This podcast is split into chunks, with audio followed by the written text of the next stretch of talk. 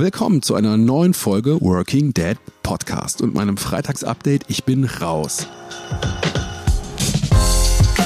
Kurz vor dem Wochenende möchte ich mit dir genau eine Sache teilen, die mich diese Tage zum Nachdenken, zum Staunen oder zum Lachen gebracht hat. Ein Gedanke, ein Erlebnis, eine Begegnung, thematisch irgendwo zwischen Job und Familie.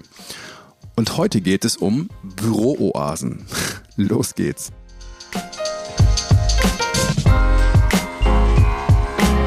Ja, irgendwann war er da. Der Moment, an dem ich einfach nur noch ganz weit weg wollte.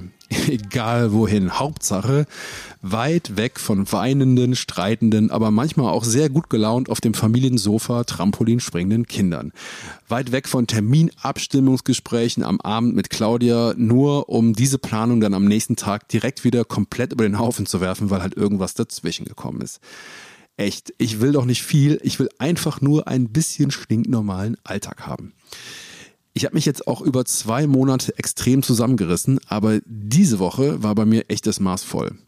Dieser, dieser Homeoffice-Collar, der hat mich wirklich total erwischt und zugegebenermaßen auch ein bisschen überraschend, weil eigentlich würde ich sagen, haben wir uns sehr, sehr schnell, äh, sehr gut organisiert hier, um äh, ja trotz allem unseren Verpflichtungen nachzukommen. Das heißt, ähm, zwei Jobs am Laufen zu halten und äh, parallel, parallel dazu ein Kleinkind und ein fast Schulkind zu betreuen.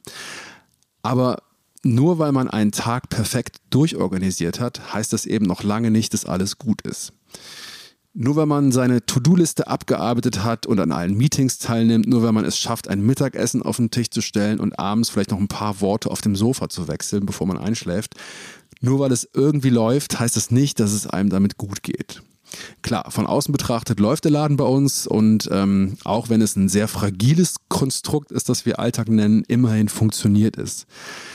Trotzdem habe ich gemerkt, dass es bei mir irgendwie anders geworden ist in den letzten Tagen. Ja, und ich habe das an so kleineren Anzeichen gemerkt. Ich war irgendwie gereizter und bin auch der Familie gegenüber schneller laut geworden. Ich habe einfach keinen Bock mehr gehabt, flexibel zu sein. Ja, wenn es zum Beispiel darum geht, den einen Termin, den Claudia noch irgendwie außer der Reihe hat, den noch mit zu ermöglichen oder halt sie zu fragen, ob ich mein Meeting außerhalb der verabredeten Arbeitszeit halt auch noch machen darf. Familie zu haben, das bedeutet ja eh schon, die eigene Autonomie ein Stück weit aufzugeben. Aber in diesen letzten Wochen und Monaten habe ich das Gefühl, davon ist überhaupt nicht mehr übrig geblieben. Ja, also als wären die letzten Reste, die man sich noch so aufbewahrt hatte, komplett draufgegangen. Also so wie so ein leeres Konto oder um im Bild zu bleiben, wirklich tief im Dispo. Dabei ist ja, genau diese Autonomie, glaube ich, total wichtig. Und wenn ich in den letzten Wochen Interviews gelesen habe in Zeitungen oder Magazinen von Familientherapeuten, von Psychologen und von mir ist auch von Coaches, sagen eigentlich alle dasselbe. Bewahren Sie sich so viel Autonomie wie eben möglich. Aber gerade das geht ja gar nicht. Ja, mir fällt es einfach total schwer. Wo, wo soll ich die hernehmen? Ich bin in einem Alltag mit Kindern, ähm, mit zwei arbeitenden Erwachsenen. Wo soll denn dann noch bitte eine Insel sein, in der Autonomie möglich ist? Ähm, mir fällt das auch total schwer, das so hinzunehmen. Und ähm, scheinbar nicht nur mir. Wir haben in der Firma eine, eine WhatsApp-Gruppe, in der wir unter den äh, Kollegen und Kolleginnen immer abstimmen, wer von uns quasi im Büro ist und wer im Homeoffice. Äh, grundsätzlich ist es so, dass halt alle seit Wochen im Homeoffice sind, aber das Büro muss immer besetzt sein von einer Person und vor Corona wollte das eigentlich niemand so gerne, weil alle lieber im Homeoffice gearbeitet haben, wenn wir mal ehrlich sind. Ja, und heute ist die Situation komplett anders. Ja, wir feilschen wirklich darum, wer alleine im Büro arbeiten darf und überbieten uns mit Gründen, warum wir heute oder morgen auf gar keinen Fall im Homeoffice arbeiten können. Und ich meine, wer hätte das gedacht, ja, dass ein Büro mal so etwas ist wie eine Oase, ja, das geheiligte Land, in der man, in das man unbedingt rein möchte. Klar, also ich war immer gerne im Büro, ähm, kann ich jetzt nicht anders sagen, aber in den letzten Wochen ist das für mich echt eine Art Zuflucht geworden. Klingt das hart, wenn man von der Familie fliehen will? Äh, ich finde nicht. Im Gegenteil. Ich finde, genau das dürfen wir uns jetzt erlauben.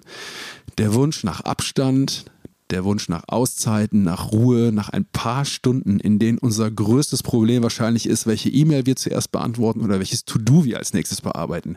Denn genau das ist ja eben Autonomie. Und der Ort, an dem ich die ausleben kann, ist bei mir das Büro. Ja, das ist der Ort, an dem ich aktuell selber mein Tempo bestimme. Und ganz ehrlich, so ein übel gelaunter Kunde am Telefon, der kann mich nicht so sehr stressen wie mein Jüngster, wenn sein Brei nicht schnell genug fertig ist und sein gro großer Bruder parallel einen Wutanfall bekommt, weil er Nudeln essen wollte, ich aber Kartoffeln gemacht habe. Ich finde, in Tagen wie diesen, wo wir seit vielen Wochen auf engstem Raum zusammen sind, ohne Sportvereine, ohne Restaurantbesuche, ohne Kino, ohne Abende mit Freunden und natürlich ohne funktionierende Kinderbetreuung, an solchen Tagen oder in solchen Wochen dürfen wir auch mal die Flucht ergreifen wollen, wenn wir es eben können. Und natürlich dem anderen, der Partnerin, dem Partner dasselbe ermöglichen. In dem Sinne, ein Hoch auf das Büro in der Corona-Zeit. Und wenn ihr dürft, dann macht das. Ja, wenn nicht, dann sucht euch andere Fluchten. Versucht euch ein Stückchen Autonomie zu bewahren und möglichst bloß kein schlechtes Gewissen haben, Leute.